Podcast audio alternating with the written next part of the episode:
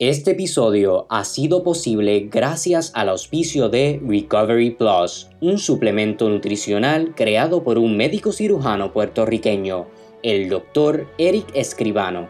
Cada sobrecito combina la ciencia y el arte de la buena nutrición para darte un sinnúmero de beneficios. Con su fórmula única de 39 vitaminas, minerales y aminoácidos, Recovery Plus te ayuda a sentirte energizado antes, durante y después de una recuperación de cualquier tipo de procedimiento, lograr una cicatrización de herida más rápida, formar huesos, músculos y tejidos más fuertes y saludables, subir tus niveles de hemoglobina y fortalecer tu sistema inmune.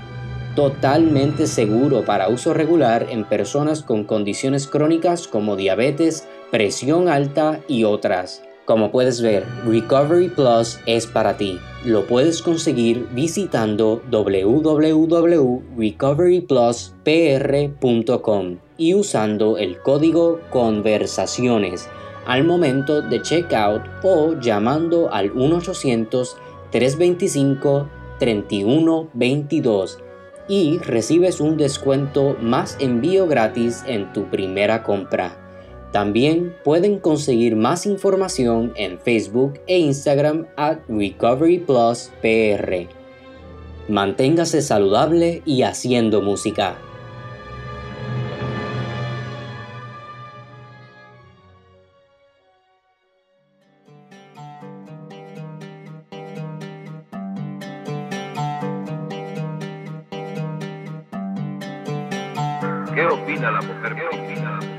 Rabiar, rabiar. Mi mujer salvaje y sexual acepta mi rabia interna como algo bien.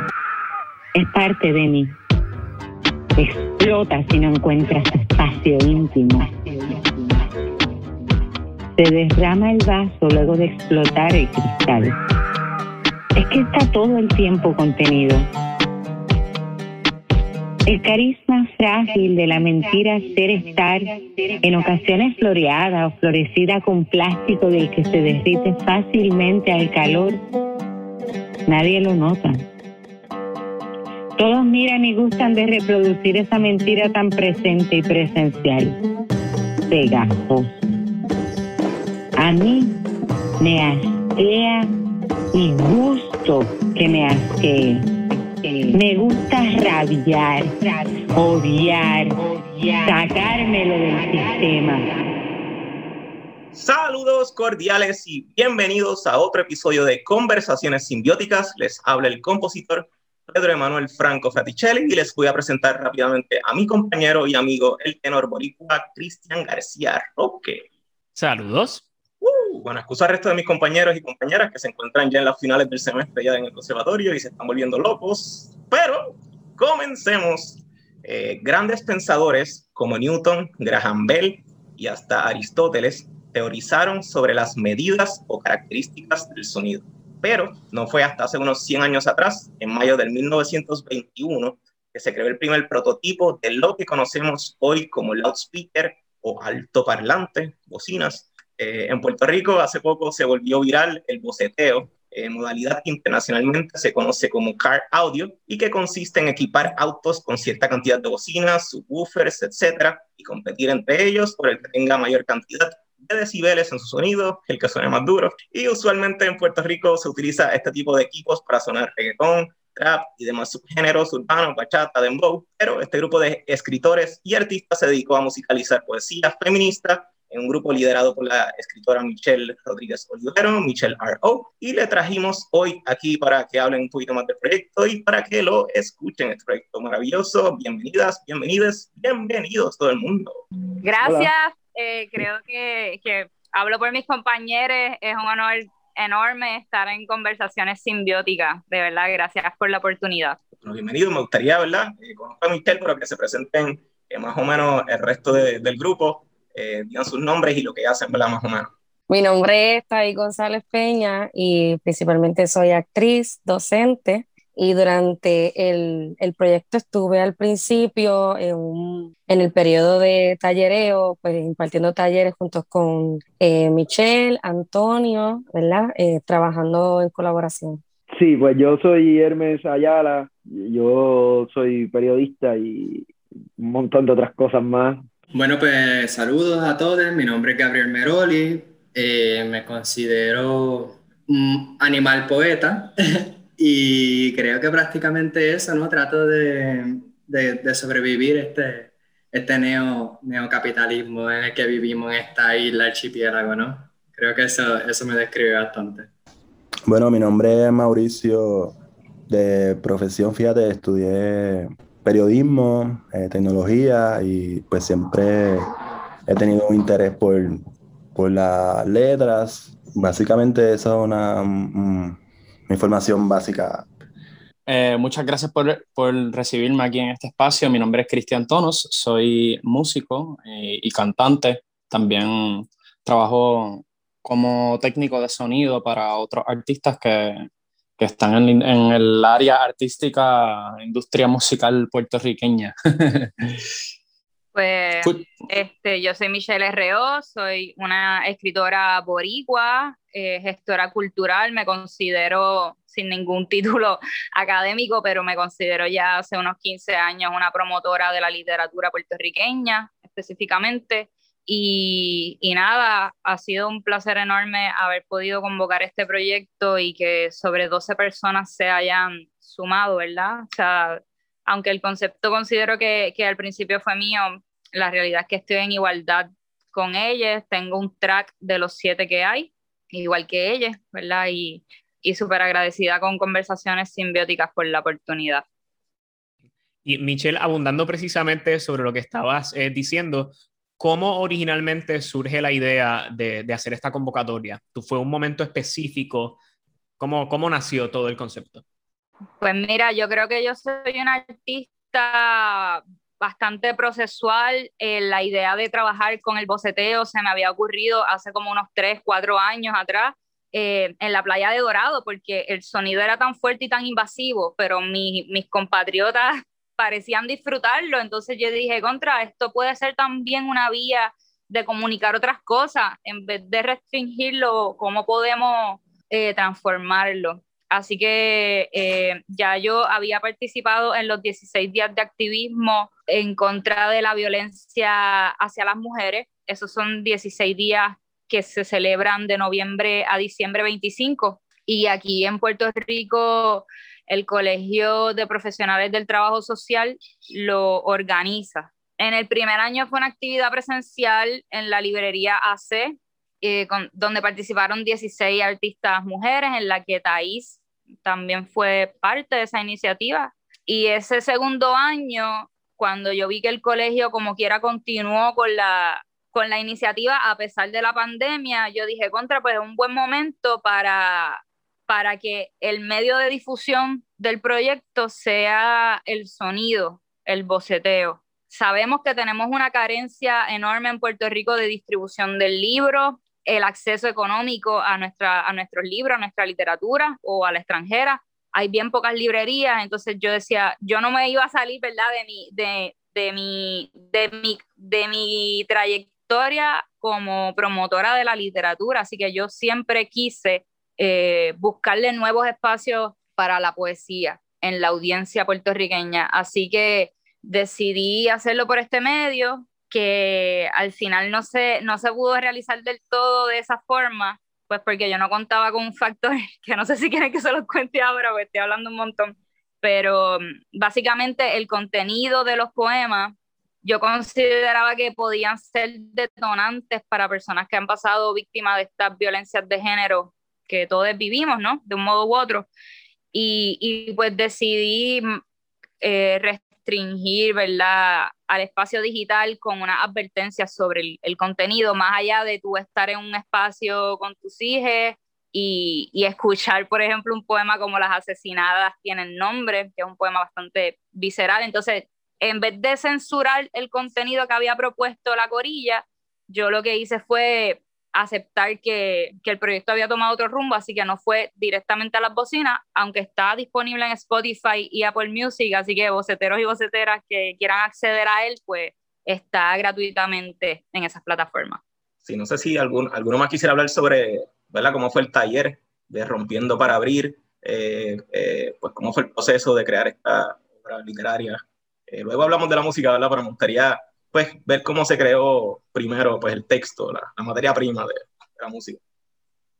Sí, yo quisiera hablar, Thais, este, pues primeramente algo, como bien continuó diciendo Michelle, Michelle pues ya anteriormente ya había tenido la oportunidad de trabajar con ella y pues nada, que esta mujer es una brava y que sabe conceptualizar un montón de cosas y que de verdad, este, Michelle siempre tiene, está en un funcionamiento de autogestión y siempre a nivel de conceptualización las cosas, pues siempre ella lo, lo aborda con una gran innovación y con una gran pertinencia. Así que te admiro grandemente a esta mujer, admiro su trabajo y admiro su iniciativa. Eh, y me encantó, ¿verdad? Porque en este caso ella estaba convocando más para la poesía, pero en mi caso, pues yo no escribo poesía, eh, más bien era eh, trabajar cómo se trabaja entonces procesos de escritura literaria a través del cuerpo. Y un poco la idea que trajo Michelle era reunirnos principalmente a cuatro integrantes en ese momento, éramos cuatro, y, y ver cómo cada uno desde su área, y esto es lo que más me parece genial de la conceptualización de Michelle, es que ella buscó varias disciplinas, o sea, hubo un artista plástico, que se enfocaba, obviamente, en las artes visuales.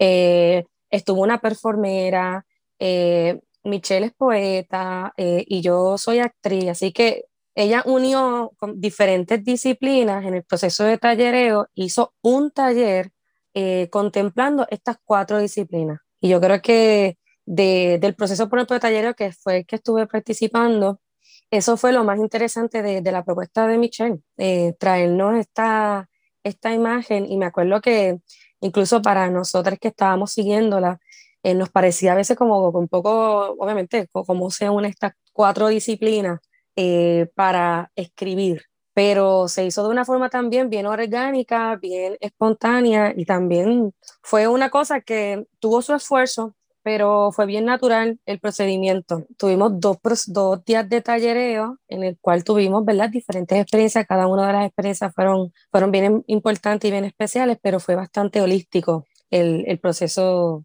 del taller y muy transdisciplinario. Esto de muchas disciplinas, hay un compositor eh, puertorriqueño que también daba clase en la, en la UPI, se llama Francis Schwartz, y él lo consideraba poliarte también. Esto tiene mucho que ver también con el flux eh, de los 50 también, que comenzó en la, eh, que es esa misma incorporación dentro de una misma propuesta pues, de distintas artes. Y de hecho que el colectivo Symbiosis eh, es lo que trata de hacer también, así que me, gusta mucho.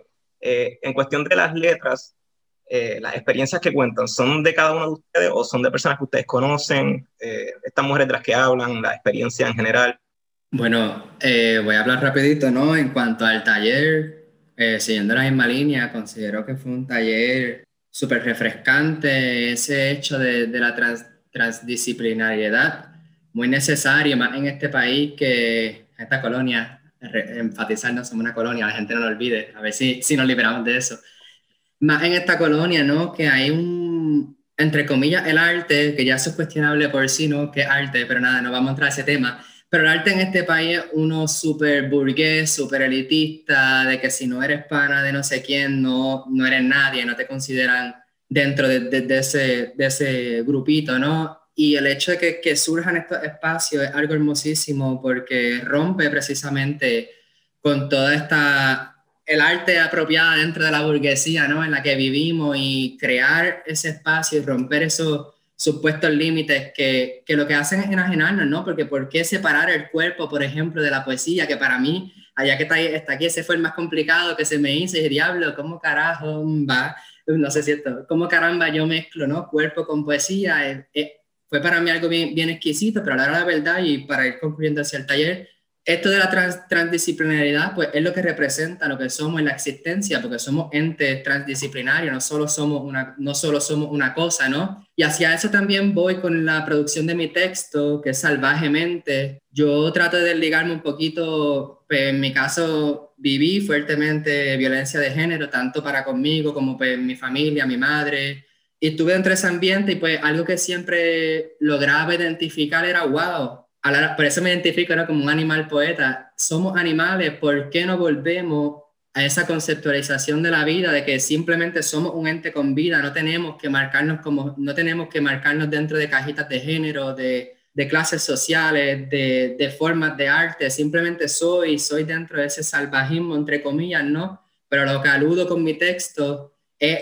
eh, esa reivindicación a lo, a lo, ancestral, a lo primitivo, esa de, a desligarnos precisamente de todo este sistema con C, este sistema que nos han impuesto y nos siguen imponiendo. Eh, creo que por allí, no sé, voy a darle el espacio a otra persona, pero creo que con eso eh, abarco lo que quería eh, mostrar hoy. Gracias por el espacio. Pues en cuanto, ¿verdad? en cuanto a mí, mi poesía se llama Nucleolos y consta de un viaje de unas semillas a través de unas venas, donde utilicé mi creatividad y donde busqué traer realidades de lo abstracto. Por ejemplo, mi poesía dice lo siguiente, sí a lo que las neuronas liberadas, conectadas, rotas, imperfectas, decidan de nuestro acercamiento. Deseo que acepte mis sí, mis no, mis no sé. Aceptaré tus sí, tus no, tus quizás. Si decidimos ambos que sí, mi salvaje será de viaje y de un avión tirará semillas justo a tus poros.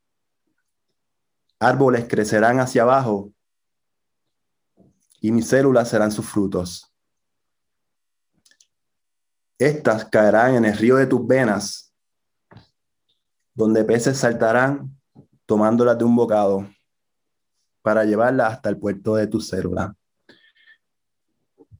Es que, como dije, utilizo la letra para crear eh, lo que es la, la, imaginación y hacerlo tan visual que parezca real, por lo menos, ¿verdad? Esa la intención y por otra parte eh, la grabé en mi casa justo, ¿verdad? Los días, primero, como el mes de marzo, eh, me empezó un interés por la música y durante esos meses coincidió que con, con la gestora cultural, este, que estaba desarrollando este taller y pues yo me integré y donde en el taller pues se nos dio un, lo que dirían en las trovas, un pie forzado, eh, como que hicimos un pequeño eh, poema y ya fuimos, entonces ya en mi caso yo fui desarrollándolo. Lo hice en Logic Pro X, donde abrí canales de audio.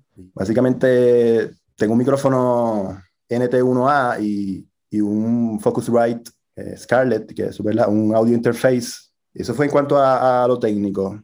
Ya si fuéramos a hablar de la otra cara de la moneda, ¿verdad? De lo que sería la musicalización del texto. ¿Cómo, entonces, cómo es el proceso de comenzar a darle ritmo, melodía y empezar a hacer, ¿verdad? Este espacio auditivo para, para que se presente este, este texto. Yo quería, quería interrumpirte si puedo y, y, redirigirle un poquito esa pregunta a Hermes Ayala, porque em, en, la, en el poema musicalizado Naciste Mujer de Emilia Abreu y de música de Michel de León, eh, se dio el proceso paralelo de musicalizar la letra, que fue el trabajo que hizo Hermes, ¿verdad? Desde su experiencia con la música. Y luego ¿verdad? La producción que, que hizo Mitchell, o sea, también si podíamos empezar ahí. También Cristian Tonos, que, que grabó todos los instrumentos que están en la canción. Este, me gustaría por lo menos a mí en particular saber esa... esa... Sí, no, yo, cuando, cuando Michelle me dijo del proyecto y que eh, necesitaba también un recurso así, a mí el, el proyecto me, me pareció súper, pienso que tiene una, unas dimensiones que todavía no pudiesen aún explorarse más. Eh, yo no había leído, yo, déjame ver, estoy pensando si yo había grabado algo de alguien más, porque para eso soy bien, no, no, no me, no me gusta, pues no me siento cómodo. Eh, y aquí fue eh, todo lo contrario, porque la, la cogida de una lo hicimos en un carro, lo hicimos en el carro de Mitchell, porque yo estoy todo el tiempo eh, en mi carro. En el carro tuyo, perdón. En el carro tuyo. Eso está brutal. De noche había toque de queda. Estábamos a las millas. Se grabó todo en el carro. Esta gente eh, eh bajar, Claro, está bien. Lo que pasa es que el, el, productor que no está aquí, Michel de León, que va a aprovechar para servirme con la pala, Michel, si oyes esto, este, eh, el productor es muy, muy bueno y muy talentoso. So, y es un musicazo desde que tiene como cuatro años de edad, que anda con un bajo por ahí, ¿me entiendes? Desde niño. tiene yo diría que sí, la, la, gente se va a ir dando cuenta con el tiempo porque él está ahora en pleno desarrollo. Y otro detalle de esa grabación, Michelle grabó a Cristian Tono el día de, de Acción de Gracia, dio la super milla extra y Michelle ensambló lo de todo el mundo, tiene tres tracks de su autoría, tres de siete, así que estamos hiper agradecidos con él. Entonces, da la casualidad que, que, ah, como te iba diciendo, que, que yo no, no, no recuerdo, a menos que no sea algo para a menos que no sea algo para publicidad, incluso ahí yo intento hacer el copy, porque es que, tú sabes, esa cuestión de, de como que leer algo que no es de uno, no me eso. Y aquí fue como que súper a fuego, este, eh, el, el, el, el, poema de Emily, yo creo que, que, que lo, lo, pude digerir bastante, bastante bien. Yo, yo creo que también el hecho de, de, uno estar bregando con tanta información, porque como soy periodista y eso, estoy todos los días bregando con, con, con, con, con plegostes sociales y, y también pues la cercanía que tiene el tema, tú sabes, pues es una cuestión de cotidianidad, lamentablemente, en, en, en, en esta nación y en el, y en el universo entero. Pues, pues eso me ayudó como que a ponerme en, en, en el lugar de la, de la otra persona. Eh, yo digiero esta, esta, este tipo de información a diario. En aquel momento estaba cubriendo también casos como, como de, la, de, la, de las jóvenes que desaparecieron, eh, no me acuerdo, disculpa, pero el nombre se me escapa, de la, de la chica de toda, de, de Baja, que lamentablemente la encontraron. Alexa Luciano, o no, es que en esa misma calle se encontró a Rosimar también. Ah, Rosimar, Rosimar para ese tiempo, para ese tiempo yo estaba trabajando. La 165 de era, Ajá, yo estaba cubriendo ese caso, ese tiempo. Ese caso Álvarez también, ah, que es el entonces ese también, ese es el de, el de Río Piedra, ¿verdad? Sí, lo, que dice Gabriel, Gabriel es verdad, es que han habido un montón. Eh, Valerian, que yo la conocía, yo hablaba con ella a, diario. Valerian, Valerian, eh, también yo cubrí ese, ese el de Manue, ¿verdad? Yo, yo estaba en, en WIPR y yo veo la noticia y me destruye. Sí, eh, eh, sí. So, sí. so, en ese aspecto y también ¿verdad? Pues el contexto, el, tú, el... tú, haces Naciste Mujer, Emily Abreu, eh, Ajá, es el declamador. Exacto, ajá, ajá, y también como que ayudé a coordinar la, el, la cuestión de la música. Pero que, quería explicar esto, que, que también uno cuando escribe, o sea, ahora mismo yo estoy experimentando un montón de cosas. So, so, so, también en ese periodo, y estaba pasando por un montón de procesos creativos, porque estoy acabando un disco con el mismo Mitchell, entonces estoy plasmando otras cosas, he tenido la oportunidad de trabajar con músicos eh, más a fondo en este otro proyecto que tenía y, y he estado escribiendo de formas en el cual intento ponerme en los zapatos de, de, de otras personas en, en, otras situaciones. So, venía a escribir, de hecho, un, un, un, poema spoken word que aparece en el disco del S, que, que, que era sobre una cyborg antirracista por distintas situaciones que estaba viviendo, lidiando en el periódico con, con situaciones que estaban retando de verdad toda mi carrera, porque yo me dedico a hacer mi trabajo todo el tiempo, pero eran situaciones bien particulares, en un momento en el cual experimento, experimentaba también una sobriedad particular. So, como que abracé esa oportunidad de, de, de poder ponerme en una situación de cosas que me han tocado narrar de otra forma, de cosas que uno ha visto y de un problema que, que, que está, cabrón, tú sabes. Se veía bien fuerte porque en el estudio, yo digo que se escuchaba fuerte porque cuando fuimos a combinar esas voces, ella lo escribe como si fuera una voz masculina, ¿no? Dándole unas órdenes, unas directrices a ella como mujer. No pienses, sé bruta y escucharlo en la voz de Hermes con la entonación que le puso que se escuchaba como, como un poco como lo que Emily buscaba, el efecto que buscaba sonoro. Eh, fue intenso y también la decisión de que, de que no poner en la voz de Hermes unas cosas que fueran a lastimar hasta su imagen, porque hay una parte que dice como que sé santa, creo que esa no es la palabra, dice, y también puta. Hermes grabó eso y nosotros dijimos, no, tenemos que dejarle eso, ¿verdad? La voz de Emily este, que de Hermes no sabía, o sea, lo supo, lo supo después de haberlo grabado que Emily es hermana de, de 7-9, que son, o sea, son, son panas y había ahí también este, esa influencia dominiriqueña. 7-9 es mi, es mi brothercito de hace años luz por la cuestión de la música, y, ¿verdad? Yo, yo pensando en ese poema ahora, hay unos tonos ahí que me acuerdan una canción del Chojín que se llama eh, El Jardín de la Alegría, donde tiene un tipo diciéndole, el Chojín es un rapero de España, que tiene a alguien diciéndole lo que debe hacer. Eh, pero pienso que esto es más, era más, tiene, tenía espacio para ser más contundente, porque pues aquella canción es más una parodia. Y aquí, si bien se puede abrir el, el, una puerta para quizás llegar hasta ahí, la interpretación entendía yo que debía ser bien contundente, casi casi llegando a lo grotesco para que tuviese ese impacto y el hecho de que sea con boceteo, tú sabes, eh, creo que, que, lo hiperboliza aún más lo que es eh, este problema tan eh, fucking monstruosamente álgido. No, y la, la, violencia de género, a diferencia de otras cosas que nos aquejan y que están súper definidas en los objetivos de desarrollo sostenible de la Organización de Naciones Unidas, la violencia de género es algo que es básicamente inherente en todo el mundo.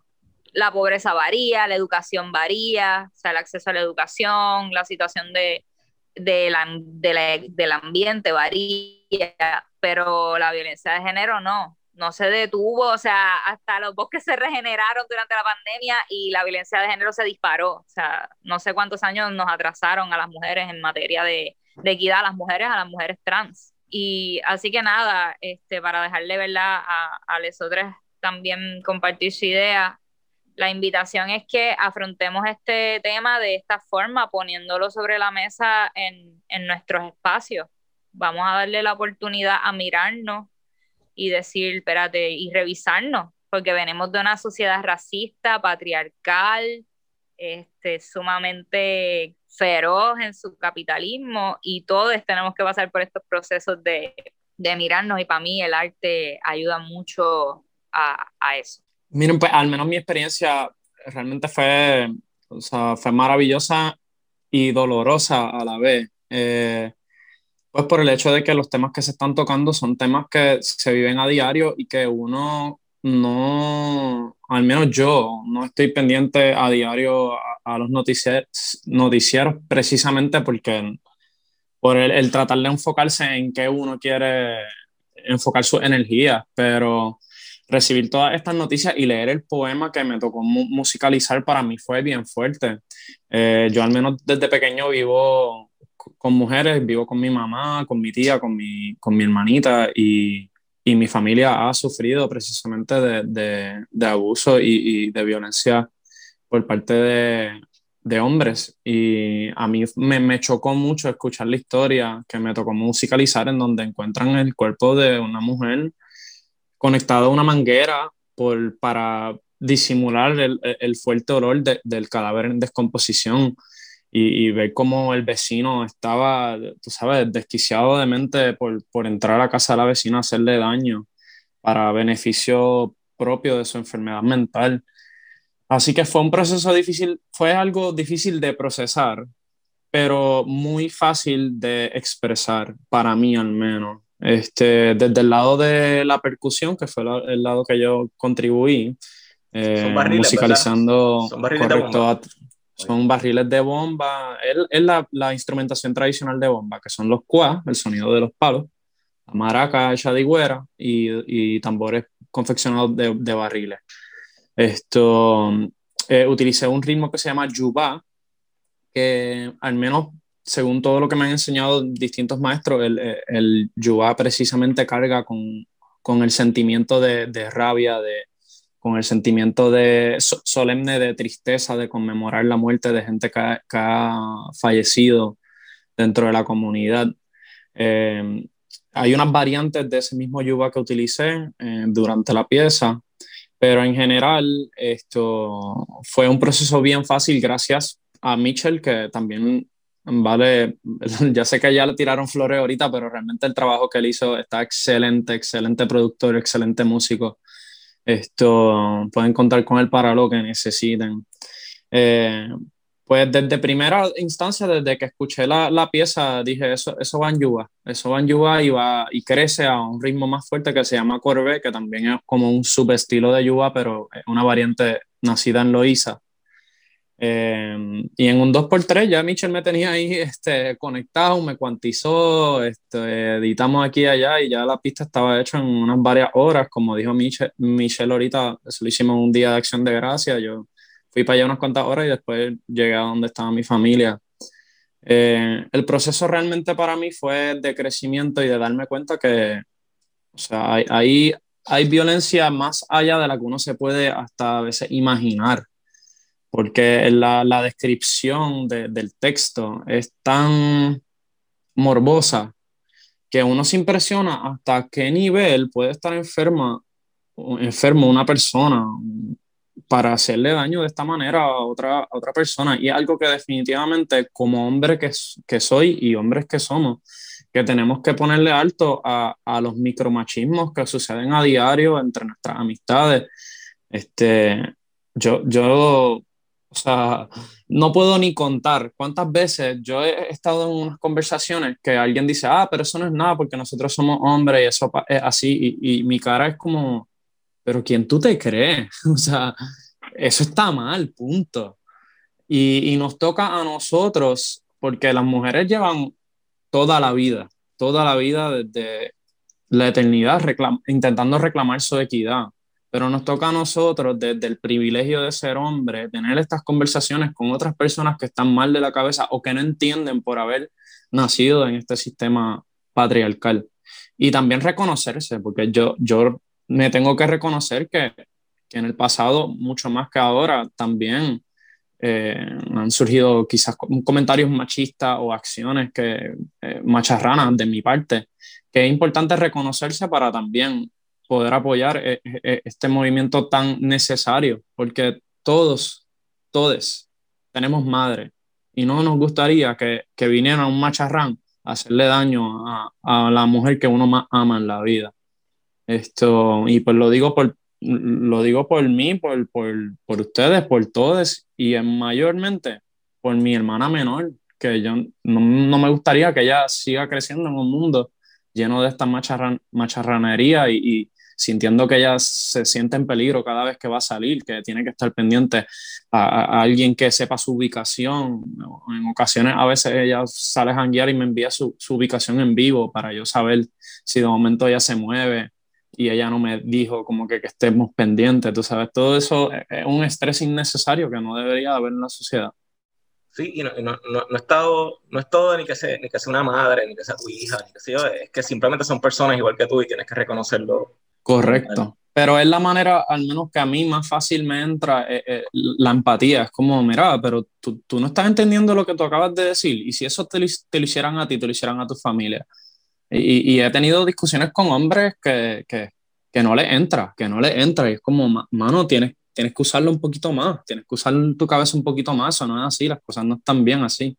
Y, y precisamente yo creo que ese es un llamado a, a, a, los hombres, un llamado a los hombres, a que, a que en su diario vivir estén pendientes al machismo, a, a lo que precisamente necesitamos cambiar en este mundo. Yo quisiera añadir algo, ¿verdad? Si no, si no interrumpa a nadie. con relación a eso, precisamente, este, una como mujer pues, experimenta eh, un montón de violencia, violencia sexual en la niñez, violencia sexual con tus propias parejas. Eh, y yo creo también que algo que es bien importante que sí, que tiene que ver, ir más dirigido a, a los hombres o a la estructura dominante, ¿verdad?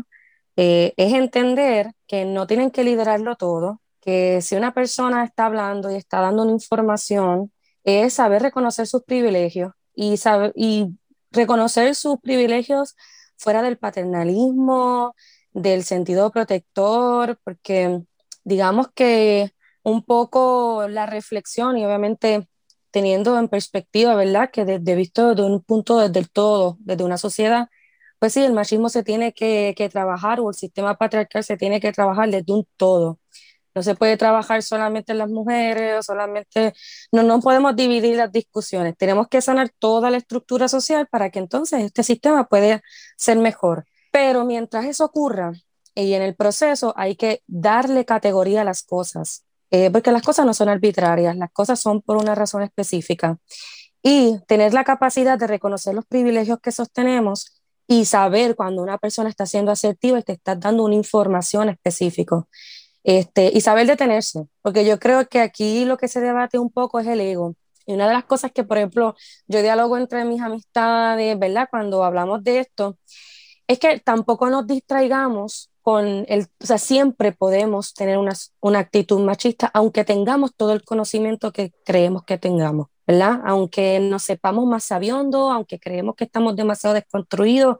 No, no, no, o sea, eh, vivimos en un sistema machista que hay que reconocer que todos eh, somos machistas, incluyéndonos, hasta las mujeres tenemos pensamientos machistas, porque es el sistema que nos opera y nos rige. Entonces, siento que, que algo que recalca mucho este trabajo también es el darle voz a, esa, a esas personas que principalmente eh, se les invalida cuando están denunciando o cuando el privilegio, ¿verdad? Ya sea blanco, del hombre, eh, de clase social alta, eh, no quiere reconocer que, que, no está teniendo la capacidad de entender esa otra posición.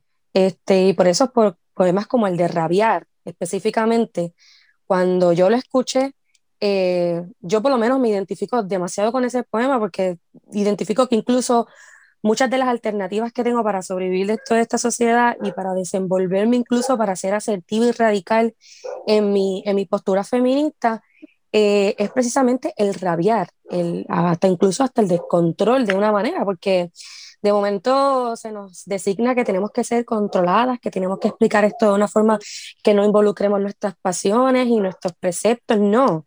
¿Sabe? El rabiar, la ira, desconstruir la ira como algo negativo, eh, y verlo como que la ira te organiza, la ira te dice hasta los límites que tú tienes. Entonces me encanta ese rabiar, porque ese rabiar, el, el texto, eh, ¿verdad? Y obviamente la musicalidad también, es como bien paulatina y percusiva, así que da como este ritual de preparación hacia la guerra, hacia el combate, hacia, hacia la resistencia. No, y el, el de ceniza, el de ceniza que la mujer entrega, o sea, Chastity Figueroa entrega como que hasta la muerte, ¿no? Yo prefiero morirme antes de permitir que tú abuses sexualmente de mí, o sea, yo voy a ser libre a toda costa. Perdón que te... Que, no, no, me encanta. Gracias por decir ese comentario, Michelle, porque esas son las radicalidades. Hay, ¿sabe? Una sí se identifica como mujer radical. Eh, es eso, o sea, yo no voy a negociar mi integridad ni mi dignidad. Tú me, tú me quieres violar, mátame. O sea, yo, o yo te mato a ti, ¿verdad? No quiero ser tan violenta, pero tú me entiendes, no, no, no violentas mi integridad. Y algo maravilloso de este proyecto creo que fue eh, permitirle a estas voces decir lo que no nos permiten incluso hasta en, en los gremios o en los sectores que parece haber lucha, que a veces que parece haber una intención feminista. No sé si tú coincides conmigo en que nosotras sí, cuando tuvimos las reuniones, que éramos Antonio, Dalitza, Samantha, tú y yo, eh, dijimos, yo, yo dije bien claramente, yo quiero que sea un corte feminista en los ejercicios, pero no, no vamos a hablar de feminismo, no vamos a Sencillamente vamos a, a, ver qué hay ahí cuando ese tema se pone sobre la mesa. O sea, que no era los ejercicios de escritura creativa no eran, dime algún momento en que tú te sentiste. Exacto. no, era, era más un, un texto de Ángela María Dávila, ¿verdad? Que era déjenme sola con mis pestes, con mi problema, que esto se me pasa. O sea, déjenme ser. Sí, y eso que dice Michelle, es un poco también hasta los espacios, cuando uno fomenta espacios feministas, es, es, nada más ceder unos derechos o no ceder, este, permitir que la gente tenga autonomía. Yo no tengo que decir que soy feminista, simplemente otorgo un espacio donde tú tengas libre expresión. Ya eso basta y es suficiente para los postulados feministas. Sí, este, que yo quería decir que la participación de, de la Rodríguez, que es la que canta salvajemente y ceniza, y Víctor Martínez de la banda ponceña Mil Raíces, eh, ¿verdad? Yo quiero decir que yo edité el video eh, que acompañó a los poemas y cada vez, por más que yo revisé e hice, estuve muchas horas trabajando en eso, la voz de ella me paraba los pelitos todas las veces. o sea, yo decía, ¿qué rayo está ocurriendo? Este, o sea, que ese poder que se convocó y que se ve y que es como un trademark del el proyecto no fue intencional, fue natural lo que fluyó. Incluso, eh, al igual que hay mucha gente que, que, ha ovacionado el proyecto, hay mucha gente que, que también se me ha acercado y me ha dicho cosas que le disgustan porque el contenido es para algunas personas muy explícito. Eh, tampoco eso fue lo que se buscó. No, no, no podemos volver a negar la experiencia de las personas y decir que la cultura tiene que ser tal o cual cosa. Mira, pues para mí las boceteras tienen el mismo derecho de acceder a estos textos que cualquier persona que tenga una membresía en el Museo de Arte de Puerto Rico, que es una entidad, ¿verdad?, bastante blanqueada y, y controlada por, por el por Chavo. Y, y, eso era lo que quería un poco abundar. Volviendo un poquito a rabiar, que comentaba Thais, que él, de hecho es la primera obra que aparece en todo, en todo el, el disco, en toda la propuesta porque realmente yo considero que las siete piezas son una sola. Eh, es, son distintas, distintas facetas de una misma cosa y que te respetan ahí en, menos de 15 minutos. Eh, yo, ¿verdad? Eh, le, le, invito a todos los que nos están escuchando, si no han escuchado este disco, está en YouTube, está en Spotify, está en, ¿verdad? en todos lados, en, las principales plataformas, menos de streaming, que busquen Boceteo Feminista y lo escuchen desde Rabiar hasta Reinicio. Eh, porque es una trayectoria de muchas cosas, pero a la misma vez de la misma cosa. Y como dice Thais, ¿verdad? Eh, rabiar. Y eh, Thais dice, no es que te voy a matar también, pero oye, eso está en el rabiar también. ¿Y por qué se justifica la violencia del hombre y no la de la mujer?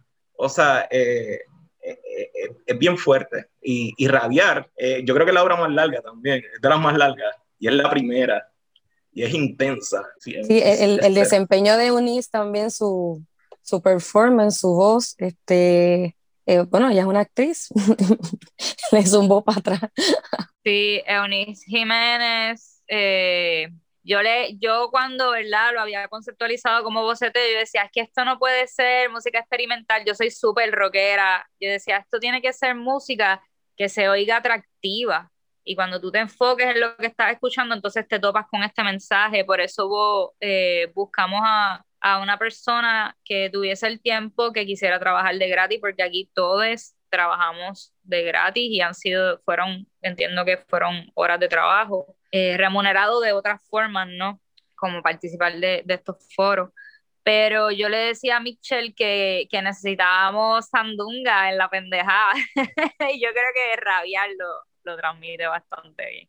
El orden de, las de las piezas en el disco, ¿cómo ustedes la, la, organizaron? Fue explícito, ¿verdad? Considerando que Rabiar, por ejemplo, el mensaje que tiene, que sirve, de, ¿verdad? Como un, casi un, un llamado o, un grito de guerra. Sí, tratamos de hacer un, un orden, ¿verdad? Y una curaduría, eh, sobre todo por, por, el contenido de los textos eh, y también fue, por lo menos se nota mucho en la versión que, en la que estrenó en Facebook, que lo pueden encontrar a sí mismo, Boceteo Feminista, que, que Michelle de León trató de hacer como si fuera un solo track, o sea, casi no hay espacio entre, entre obra y obra, y pues también el video que hay tenía una intención de, de subrayar un poco algunas de las imágenes que sugerían los textos, pero tampoco eh, convertirse en un enfoque principal porque queríamos que el peso lo tuviese el ritmo y la palabra. algo que quería comentar, y es contrastándolo, ¿verdad? Con, con el boceteo, cuando hablamos de boceteo en general, en lo, lo que la gente usualmente piensa o conceptualiza. Y es, es interesante contrastar el hecho de que de que Michelle, ¿verdad? En, el proceso de desarrollo del proyecto, te comentaron que a lo mejor eh, presentar, ¿verdad? Presentar este boceteo públicamente pudiese ser controversial porque es un tema sensitivo. Más sin embargo, pues a veces la, la, música que escuchamos precisamente en lugares como la playa, pues, el mensaje que tiene es sumamente denigrante y pues yo lo consideraría, ¿sabes? bastante agresivo, ¿sabes? Y no, no aporta a veces a, lo que es la imagen de la mujer o como, la, como queremos ver a la mujer en la sociedad moderna. Ah, eh, pregunto, ¿considerarían en algún futuro presentar esto públicamente o, ya, ¿verdad? A finales de la pandemia, hacer un evento en vivo o algo presencial donde, donde se convoque a la gente? Eh, pues mira, eso es una pregunta eh, difícil. Yo creo que sí, que el boceteo feminista debería tener un aspecto físico estamos, ¿verdad?, registradas en, DistroKid, o sea, que, que habrían formas de comercializar las obras si quisiéramos. Eh, pero no lo sé. Es un montón de esfuerzo y realmente como esto se hizo por algo de activismo, trabajamos voluntarios, un proyecto así requeriría una estructura, un tiempo, un dinero que no sé si, si estamos como colectivo, ¿verdad? Yo no lo haría sola, no creo que, sea algo como darle play o, buscar sustitutos, pienso que no, con nosotros es nacido, con nosotros muere. Así que lo que decida el colectivo lo que se hará. Sí, algo, algo más que quisiera añadir eh, del proyecto, eh, pues cómo, cómo, les cambió, eh, cómo les hizo crecer como personas, qué quisieran dejar como mensaje o, ¿verdad? Como dejar establecido con un proyecto como este y los próximos que vendrán, porque espero que vengan más. Al menos de, de mi parte, eh, definitivamente este proyecto ayuda a concientizar en cuanto a cuán grave y cuán frecuente son los feminicidios que ocurren hoy día y también los actos de, machismo que no terminan en muerte, pero que de igual eh, es algo que hay que concientizar. Y como mencioné ahorita, realmente lo más que yo me llevo es ese llamado de, que nosotros como hombres eh, nos toca reconocernos y, nos toca ayudar a otros a reconocerse, reconocerse también. Esto es muy fácil para hombres que están dentro de la mentalidad machista, que no se reconocen, que no se dan cuenta, echar hacia un lado lo que, los, los reclamos de una mujer cuando le dicen me está, me está agrediendo y, para mí lo más que yo me llevo es esa responsabilidad, porque es una responsabilidad para la comunidad, no solamente por, por mi familia o por mis amigas, sino por, por el mundo.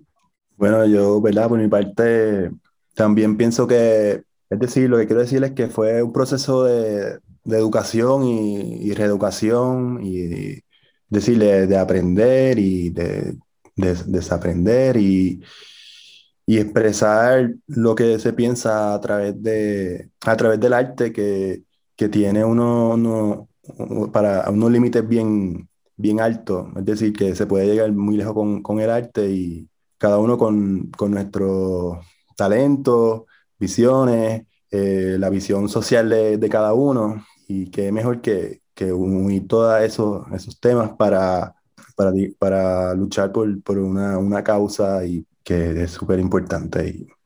Yo quería añadir rapidito, ¿no? Tampoco voy a hablar tanto, ya que prácticamente han dicho todo. Eh, nada, agradezco ¿no? el espacio en general ahora y tanto el espacio de la creación que se dio y pues todo lo que hasta donde ha llegado este proyecto, hermoso, y pues proyectos como este ayudan a fundamentar una idea, ¿no? De que el arte no solamente es belleza, el arte no solamente es para decorar una pared o para porque suena lindo un poema, el arte es político. El arte, como bien pudimos ver con este proyecto, ayuda a crear prácticamente utopía, pero no son utopía porque los vemos concretizados ahora mismo aquí, ¿no? O a través del arte podemos crear trincheras de seguridad, espacios de amor, espacios de lucha, alterno a lo que el sistema nos propone, que el sistema obviamente como está forjado nos propone simplemente la violencia, esta, esta hostilidad precisamente que la que estamos criticando.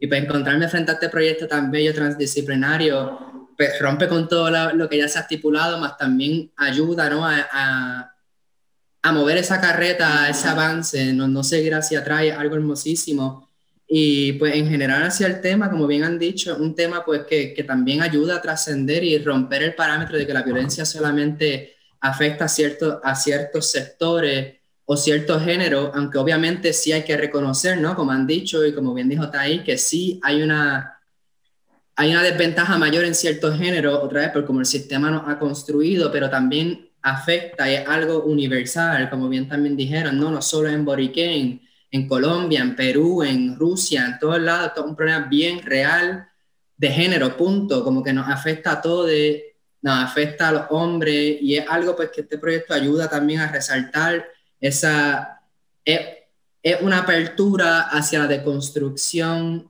ante pues este sistema tan violento que nos han dado y por eso lo agradezco y es algo hermosísimo y otra vez espero que sigan adelante, cuentan conmigo y para todos los demás que vengan también, porque hay que seguir, hay que seguir y desde aquí es que se lucha, esta es la forma más bella para lograr lo que queremos, esta revolución. So, gracias mil por el espacio, por la creación y todo el amor que se ha dado, pues aquí están los frutos y eso lo agradezco.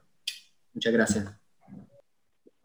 Eh, yo quiero decir que a, a mí me, el proyecto me agarró un momento personal bien importante en el cual ya había comenzado una introspección aunque sea redundante, muy profunda sobre un montón de, de, de, de situaciones y comportamientos en mi vida, eh, que si bien es cierto quizás eran más o menos de, vida y muerte para uno, en lo personal, eh, sirvió para llevarme de la mano en, en, en, el camino de, del tema que se toca. Y eh, para canalizar para canalizar eh, de nuevo de las cosas más importantes como artista fue poder ponerme en, en la posición de quien escribió el tema,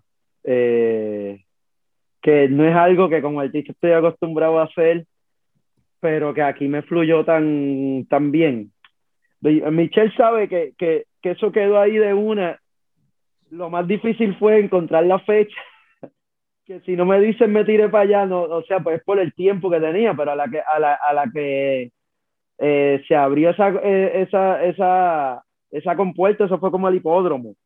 Y entonces, y creo que es por, por, lo, que, por lo que venía pasando yo como persona y en mis propias introspecciones y, y en mis propias deconstrucciones y, y, y también por, por cómo he trabajado quizás las masculinidades en mi, en mi trabajo, eh, en mis trabajos anteriores, y entonces la cuestión está de venir del rap, que tú sabes que eso ahí es el espadeo continuo, eso es, eso parece un, torneo de grima todo el tiempo, uno esperando que salga Bernier por ahí con el florete, este, y que, que lograr salir de ahí o o tener la experiencia de venir de ahí, entonces viendo trabajo, como se, se, había expandido ya eh, los horizontes en Puerto Rico, por habiendo entrevistado a Villano Antillano, por darte un ejemplo, bregando con rap eh, también femenino, habiendo entrevistado a rapera, para la mala, para decirte un ejemplo, hace años, o sea, veniendo trabajando el tema como tal de la, de la expresión eh, poética y más eh, en ritmos urbanos, la influencia de Ángela María, que la mencionaron ahorita. Soy, soy, yo vengo de nutrirme de todo eso, pero nunca había tenido la oportunidad de, de, abordarlo de esta forma. Entonces, que llegara en un momento para mi vida tan importante, que pues Michelle sabe, yo no tengo que hablar porque ella es, la, ella es mi pana, bien cabrón. Les puede decir después aparte. Eh, para mí, para mí fue, fue un cantazo chévere, porque como quiera, a pesar de que creo que me fluyó cómodo, me, me gusta porque me sacó de mi comfort zone este, de la competencia de meal que hay en el rap, ¿me entiendes? So, a mí me, me e, e, eso me, me, creo que me nutrí mucho de eso, del proceso como tal y, y, y mientras más leía el texto, más, más respeto cobraba por Emel y, y por, y, y, más, es que no es empatía, es más como que uno se encojona cuando está leyendo eso, tú sabes, y entonces uno se encojona porque uno entiende que, uno intenta ponerse en sentir lo que ella siente, ¿no? Pero el texto de por sí está hecho así, no sé si sabes que los videos que acompañan ese poema son documentación de Puerto Rico, de los metodistas cuando llegaron aquí, que documentaron bastante. Este, esos videos son puertorriqueños, como eran en los 50, 60. Y, y ahí tú ves, ¿no? Cómo, cómo estos sistemas de los lugares que a las mujeres debemos ocupar o debemos ser, que son totalmente falsos este, se veía mucho más en Puerto Rico, o sea, no hay en esos videos, no hay una mujer con pantalones, las mujeres no hacen otra cosa que no sea tareas domésticas. Así que, que esto es un espacio también de reconocer las violencias, o sea, de, de poder decir contra, es verdad, esto no está bien, esto no está bien, reflex, tener esa, esa introspección. Sí, sí, pues entonces en ese aspecto también eh, eh, esa oportunidad de, de, de, de, de, incomodarme yo para sentir de para intentar sentir de verdad lo que siente la persona que lo escribió, tú sabes. Creo que eso es muy importante. Para mí también, es algo de lo, de, de lo más que me nutrí de esto, de, de esta experiencia, eh, fue esto. Y, y, de nuevo, creo que las dimensiones del proyecto eh, son muy elásticas y, y puede llegar a un, a, más lejos. Este, como dijo Tai, yo pasé por ese proceso de cuando estoy leyendo de diablo, cuántas veces yo he hecho esta o sea, no ese nivel así, de, verdad, pero tú sabes, uno se pone a, El proyecto pasado contó solamente mujeres que se reconocían, ¿verdad? Como, que se identificaban con el género de, de mujer. Y en esta fue como una decisión mía un poco fuerte de abrir el espacio también para ellos. Y, y no sé, ¿verdad, Thais? Que lo, lo discutimos. Entonces, encontrarte con un poema como el de Mauricio eh, y las tonadas, las tonadas que él escogió, que es un poema sobre no imponer a, con la persona que te está relacionando sexual o emocionalmente, como sea, pero no imponerle, sino aceptar tus sí, tus no, tus quizás. Entonces, si tú me das consentimiento, si tú me das el permiso y si tú estás de acuerdo, entonces yo voy a entrar en ti y va a estar bien cabrón de rico. Eh, el video que acompaña eh, los poemas de Mauricio, ¿verdad? Porque siento que si no lo digo nadie lo va a saber. Eh, son como que el pietaje que existe de, del zoom más cabrón que se le puede dar al espacio ahora mismo y también el pietaje del zoom más científicamente más innovador que se ha podido hacer a una célula, como que esa, esos dos descubrimientos científicos de, de cómo retratar el espacio y cómo se retrata, tratar de ver hasta los átomos, este, pues acompañan ese, ese texto. Y, y eso, que, que, también hay una narrativa en los videos que no tiene que ver con la música, la poesía, pero está ahí.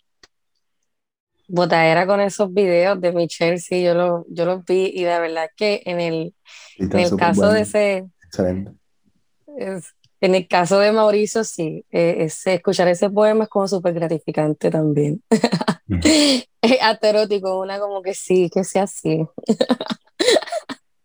pues sí, pues mira, el aprendizaje es para mí continuar esto de conocer también Eh, creo que lo que dijo Michelle de, de incluir este, personas que se identifiquen como hombres también fue importante para mí entenderlo, porque como bien dijo Gabriel, este, pues una obviamente está en esta posición, pues a veces se le hace un poco este, difícil empatizar el proceso, ¿verdad? De las personas que se identifican como hombres y la carga que también tiene el machismo en esos cuerpos, este, porque obviamente les, se les obliga muchas veces a ser violentos, se les obliga muchas veces a reprimirse, muchas veces pues creo que un poco tener esa experiencia de la voz de hombres, este, pues sí, fue algo, fue algo como que hasta incluso hasta sanador ver, concebir un espacio donde se podía coexistir bajo un mismo propósito y con estas intenciones.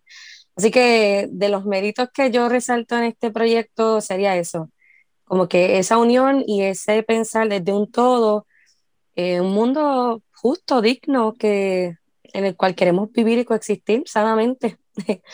Eh, y obviamente aprendí un montón de Michelle, de la resiliencia de Michelle. Eh, lo repito, el, el, eh, yo, lo, yo la describo a ella como brava, porque ella es una tipa, ¿verdad?, que pasa por todas las cosas que pasamos, tú sabes, que todas las cosas que pasa y se sigue autogestionando, sigue echando para adelante sus proyectos y sobre todo que a mí me, me constó verla no solamente comprometida a nivel artístico, sino su compromiso social, ¿sabe? Eh, Michelle está bastante comprometida con esto y verla como ella es, hasta inspirador, una quiere seguir esos mismos pasos de cómo unir su arte con, con estas premisas y estos valores y estos ideales que, que una puede sustentar. Así que aprendí mucho de Michelle, aprendí mucho de, lo, de las composiciones. Yo soy una que pongo ese, ese playlist este, y me encanta escucharlo. Eh, me encanta el espacio de cohesión, donde estemos todos aquí tratando de visualizar algo mejor y sanándonos mutuamente. Son importantes porque pues hombres eh, que no tengan acceso a este tipo de productos o a este tipo de, material informativo, eh, cuando quieren mejorar, incluso cuando quieren mejorar, lo que se les mete en la cabeza son literatura violenta, machista, como que tú eres el privilegio, tú eres la cabeza de la casa, la mujer esto ayuda simplemente, en ti recae todo, si tú eres violento, pues eh, es que tú eres así, se te metió el diablo, como dicen en el mismo... Eh, no, y Antier, este, perdona que te interrumpa, pero quiero saber si tú piensas igual. Antier, cuando ¿verdad? se descubrió que la persona calcinada en Vega Baja fue el, turista. que tuvo un incidente en la perla, este, yo me quedo pensando como que, wow, qué, qué horror y al final del día la ley de la calle es la ley machista, la ley del hombre, en el que tú no vas a pasar por encima de mí, tú me tienes que obedecer. O sea que, que también en un país donde somos básicamente un narcoestado, donde sabemos que la droga se mueve y las armas a unas cantidades industriales que tiene que haber, porque es que lo tiene que haber algún tipo de acuerdo para que eso ocurra. Eh, cómo, cómo también estos temas se cuelan sea, cómo, cómo trabajamos con, con esos hombres que por X o Y razón eh, la, calle los lleva a, a, matar a otros hombres, que para mí es un asunto de género también, y a matar a las mujeres porque matan a, a sus esposas. Muchas de estas personas tienen o no expediente de criminal, que de hecho hoy es un día que este, hice ya mi minuto de silencio porque encontraron a una mujer calcinada en, en Calle Así que este, la, la, violencia machista no se rinde y nosotros tampoco. Sí, eh, ¿verdad? Y, me, me, encanta conocer a gente como ustedes que son sensibles, que, que sufren estas cosas al igual que todas estas personas que mueren eh, por, por, ideologías, básicamente, o por cuestiones económicas, etc. Eh, antes de irnos, Gabriel mencionó algo bien importante que me gustaría discutir, y es sobre el arte qué es el arte. Y hemos hablado mucho también de, eh, lo sé, sé que suena complicado, pero vamos, eh, hemos hablado mucho de blanquear el arte. Y nosotros que, ¿verdad, Cristian? Al menos Cristian y yo, que venimos del Conservatorio de Música, sabemos muy bien lo que, lo que es blanquear el arte y la música en general. Eh, y cómo, y yo, ¿verdad? Que yo en el conservatorio pues no soy bien visto precisamente por tocar estos temas de, de pues, de, de, asesinatos contra homosexuales, asesinatos contra mujeres, eh, del mismo bipartidismo, de la colonia, etcétera. Eh, yo entro al conservatorio y me miran mal y siento como que esa, esa presión, o sea que yo entiendo precisamente lo que ustedes sienten con el poliarte y, y con el performance y querer, querer denunciar básicamente la sociedad. Eh, me gustaría pues eh, hablar sobre eso, sobre el arte, sobre lo que consideramos arte a veces, los temas que deberían tocar el arte, lo que mencionó Michelle, ¿verdad? Que no le gustaría hacer un boceteo con este disco por, por, no afectar a otras personas, otras personas, pero a la misma vez yo pienso que es necesario porque es lo que realmente está, está destinado a hacer el arte, es gritar, gritar y dar a conocer eh, pues estos pensamientos internos que realmente tenemos, porque un cuadro bonito, bueno, no es que lo haga cualquiera, pero ok. Eh, pero hablar de, eh, coño, me mataron a, mi amiga, o ¿por qué?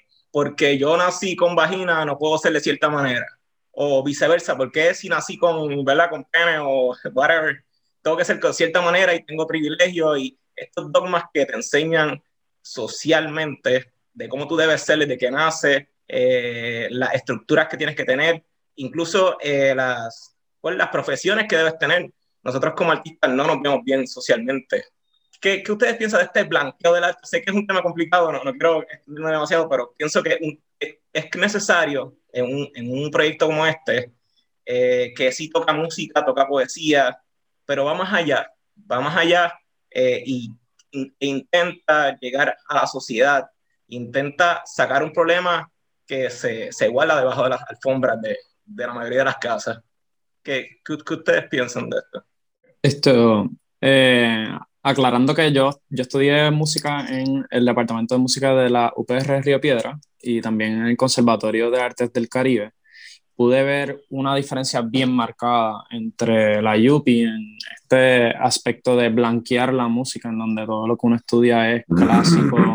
Y iba a decir la mayoría, pero realmente todos los compositores que estudiamos eran hombres, todos. Incluso las historias de, de, hombres que realmente las composiciones eran hechas por mujeres y le ponían el nombre del hombre para que, la, para que perdurara. Entonces, e, eso es algo que a mí me impactó mucho cuando, cuando lo estudié y la música blanqueada para mí al menos, o sea, la música que, que, que tradicionalmente se toca, eh, ¿verdad? Europea o se considera clásica, que no, quizás no se le debe llamar clásica porque la clásica conlleva un periodo histórico. Este, pues no es, no es mi fuerte porque no es mi gusto primordialmente. Yo fui de esos pocos estudiantes en el departamento que, que quise ir a, todo con la música popular, con la música folclórica, etc. Eh, y dentro de ese buscar, de encontrar, conectar con la gente, eh, se hizo mucho trabajo comunitario en la universidad, en, momentos de, de huelga, se, se, se, trabajaron muchos talleres de compartir información que yo estaba aprendiendo en el momento sobre la música folclórica y se acercaron muchos, muchas mujeres que querían tocar tambores que no les permitían tocar en otros espacios y muchos hombres que querían bailar con falda que no les permitían bailar con falda en otros espacios. Y de hecho, de ese, de ese trabajo comunitario nace nuestro proyecto de Bomba para el Pueblo.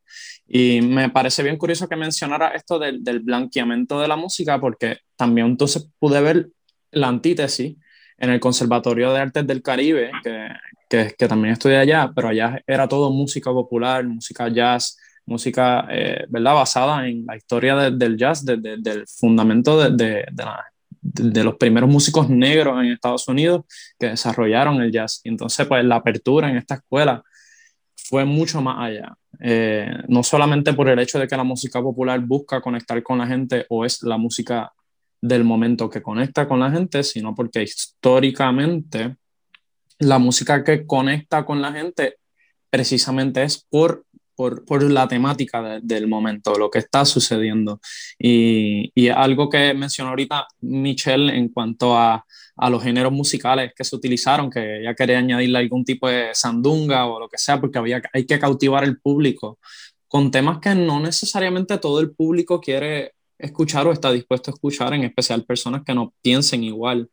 Eh, este trabajo de, de, arte, de artista, precisamente uno busca conmover, llevar a cabo o llevar un mensaje y no un mensaje que todo el mundo está acostumbrado a escuchar.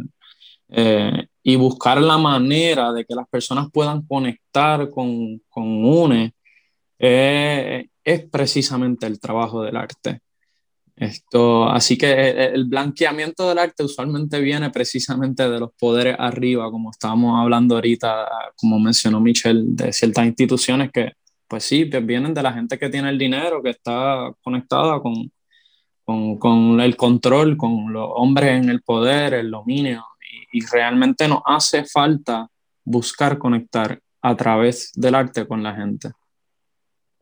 Sí, es fácil de sanación, como decía Thais. Correcto.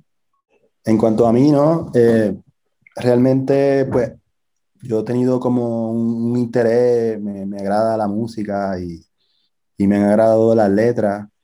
Eh, y ya desde el año pasado, como que decidí ya como que aprender un poco más. Es decir, cómo aprender a, producir, a meter sonido a, a un programa de música, editar sonido, mezclar y por último masterizar, ¿no? Como que yo decidí, como dije, voy a tratar de aprender por mí mismo y eso como que una de mis metas, eh, tratar de aprender por mí mismo todas esas, esas cosas, es decir, edición, este, poder cantar um, o, hablar, pero que se escuche bien, ¿no? Y me puse a estudiar sobre música y, aprendí algunas cosas, he aprendido algunas cosas sobre eso y, quiero desarrollarme más. Y yo tengo algunas, he hecho algunas cosas, pero ya en algún futuro. Pero ya pues, pues, igual me di cuenta que, que pues que no, la música no, no es fácil. Hay que saber de teoría musical y un montón de cosas que son bien profundas, que no es como que, ah, ok. Entonces, pues también he estado estudiando con, de hecho, con el Conservatorio de Música, con en un curso de conservatorio con eh, el profesor Manuel Calzada, que da clases de composición y de logic, y entonces... Que, que de hecho es, es, candidato a rector y fue la votación. Sigue. y pues ya, ya he aprendido un poco más, es decir, solo el lunes, y entonces uno está aquí en, en, el, en el, Zoom y va aprendiendo un poco más, es decir, que, que como que yo mismo a, aprender para poder expresarme mejor en, en, en este tipo de, de, de causa o, el, o, el, o en la música o en lo que sea. Sí, pero él tiene un, un, canal, Mauri Galaxy, en YouTube, ah, sí. que ya hay piezas ahí. Y también es autor de un poemario que se puede conseguir por Amazon. Es gestor cultural, es bien humilde de Ponce, pero Mauro, Mauricio Blanchard Navia hace un montón de cosas, igual que Cristian Tono, como estaba contestando, Thais este, es, funda, es cofundadora de, este, ¿cómo es que se llama? Colaboración Artística Interdisciplinaria, el CAI. Exactamente. Este, o sea que Hermes también no dijo ahí literal, pero está con Metro, con el Calce. Este, ¿Cómo es que se titula tu, tu álbum que está por salir, que ya está grabado? Se llama eh, Sosiego, sí. S-O-S, paréntesis, la I de puntito, que parezca como una antena. Gab Gabriel Meroli, que es escritor y, y también hace proyectos editoriales, ¿verdad, Gabriel? No sé si quieren Yo decir quería... los títulos de su yo quería antes de añadir eso, gracias, ¿no, Michelle? También por, por hacer la apertura. Pero sí, no, también, exacto. Actualmente estamos corriendo una contraeditorial, se llama La Eco, que le interese colaborar también, bello. Pero en cuanto a la pregunta, quería abundar un poquito, ¿no? Y lo que yo pienso en cuanto al arte es que debemos, desde estos espacios, ¿no? De construir precisamente desde la palabra.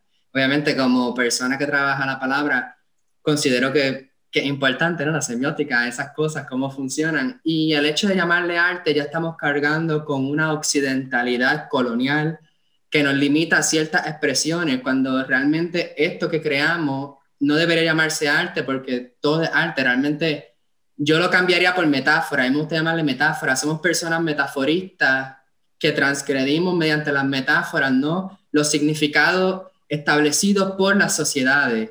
Y realmente eso es lo que yo pienso que hace cualquier, entre comillas, artista, pero sin embargo, pues ya la palabra artista trae una carga semántica de colonialidad occidentalista y es por eso que no me gusta considerarme artista, sino metaforista, porque simplemente trabajo metáforas desde la palabra hasta el cuerpo. Y yo pienso que si, la, que si hiciéramos una ruptura dentro de lo que es el arte y la desligáramos en la totalidad, pudiésemos entender precisamente otra vez, y uniendo al taller, que somos transdisciplinarios, no solo somos una cosa, porque el arte busca otra vez segregarnos a casillas versus que si simplemente trabajamos la metáfora, puede ser desde cualquier espacio, desde el sonoro, desde la voz, desde el performance, y simplemente eso. Y para mí eso es lo que es la expresión artística, una expresión metafórica que busca transgredir lo que está establecido por este sistema nada, quería compartir eso, ¿no? Gabriel Meroli, como dijo Michelle, el proyecto La EQ en Instagram, pueden buscarlo y sería bello si colaborasen, ¿no? Gracias. Bueno, gracias, Gabriel. Eh, precisamente, ¿verdad? Esta era la discusión que quería. Eh, gracias, gracias por este junte tan maravilloso, tan hermoso, eh, que, que, me ha tocado bien de cerca y sé que a todas las personas, bueno, siempre hay alguien que no le gusta, pero ¿qué importa? gracias por este proyecto tan hermoso. gracias por haberse juntado. Eh, ¿Dónde la gente las puede conseguir este proyecto? Eh, ¿Dónde los pueden conseguir ustedes personalmente, en las redes, eh, para continuar, ¿verdad? Y los próximos proyectos que vengan. Sí, ¿verdad? pueden conseguirme, bueno, el boceteo feminista, ¿verdad? Está en, en iTunes, está, ¿verdad? En, en las diferentes plataformas musicales. Y yo por mi parte estoy en, en Instagram como Mauri con Y, o sea, Mauri Galaxy, o, o ISO con Z, y, y Z o ISO. Mi nombre es Mauricio, pues lo saqué de ahí. O en SoundCloud tengo Mauri Galaxy también. Y de hecho tengo un, hice un ritmo house que se llama Rotterdam y pueden eh, escucharlo ahí. Básicamente esa, ahí me pueden encontrar. Pues yo estoy en Instagram, arroba Hermes aquí, en Spotify estoy Hermes Ayala y en YouTube si quieren darle, chequearlo para que le den subscribe que va a salir el disco. El disco viene con, sale Miguel Zenón, Enrique Cole, um, Beto Torrens, eh, Ahmed. Entonces lo produjo Mitchell todo. Eh, casi todas las composiciones son de él, algunas eh, musicales, ¿viste? Él bregando con, grabamos las acapelas y después eh, vino Miguel y vino Henry que yo tocaba con ellos en otro grupo. Hicimos eso y eso viene por ahí para que estén pendientes si quieren. Eh, y entonces en Twitter, arroba tráfico pesado, que ese era mi, era, es, era la banda y entonces, sí, pendiente del CPI, Metro. Ay, yo quiero este, rápido mencionar que no estuvieron presentes, pero sí fueron parte esencial del proyecto. Eh, Chastity Figueroa, que es la autora del poema Cenizas, musicalizado por Dela Rodríguez y Víctor Martínez de la banda Mil Raíces. Este, también Mitzaida Pennett, eh, Las asesinadas no tienen nombre. Eh, ah. Sí, que es la de la canción que de Cristian Tono, este, está radicada en Estados Unidos. Y Rabiar, que es el poema ¿verdad? que inaugura el álbum, si se puede decir así. Eunice Jiménez Emanueli, Camuyana, eh, del Columpio Colectivo, y ¿verdad? Michel de León, bajista de la tribu de Abrante, y, y también productor en el estudio Casa La Maldad. Bueno, pues por mi parte me pueden buscar bajo Tonos Entertainment, eh, así mismo tonosentertainment.com para ver mi página. Ahí pueden encontrar enlace a mis distintos proyectos. Eh, y también pueden buscar el proyecto que está más activo ahora mismo, Bomba para el Pueblo, en Facebook e Instagram. Y pendientes que estamos ahora mismo grabando nuestra primera producción musical y esperamos poder lanzar próximamente algunos sencillos y el disco del año que viene. Genial, rapidito, creo que ya lo mencioné, pero nada, Gabriel Meroli en todas las redes y nada, Gabriel Meroli y para la editorial solamente en Instagram, editorial Cunde Amor. Pues en mi caso me pueden conseguir en Instagram Thais M. González Peña Y entonces para la, la organización teatral cinematográfica, colaboración artística.pr, también en Instagram. Eh, pues yo, yo estoy en Instagram como r.o.michelle y en Facebook escritora Michelle R.O. Eh, si es para vibras positivas, bienvenida. si no, pues no. Yo siempre he preguntado, ¿es R.O. o es R.O.? ¿Cómo es? ¿Cómo es? El, el verbia, o sea, son las siglas de mis dos apellidos, es R.O. hay gente que me dice así, hay gente que de mi familia que me llama ya R.O. Hay gente que me dice Michelle Ro. Después de que no me digan Michelle Rodríguez Pelau, yo estoy contenta. Es como que a mi maíz me la mencionas o no me digas nada. Así que si no me vas a decir Michelle Rodríguez Olivero, pues dime Michelle R.O. Gracias por este, ¿verdad? este proyecto tan hermoso. Eh, Cristian, ¿dónde la gente puede conseguir en las redes? Bien fácil, como Tenor Boricua en Instagram. ahí me pueden conseguir por mi nombre, Pedro Emanuel Franco Fraticelli en Facebook, Peter Frank 7 en Instagram. Al podcast lo pueden conseguir como Conversaciones Simbióticas en Facebook e Instagram, en Twitter como Simbiótica Gracias por haber escuchado otro episodio de Conversaciones Simbióticas y será hasta la próxima.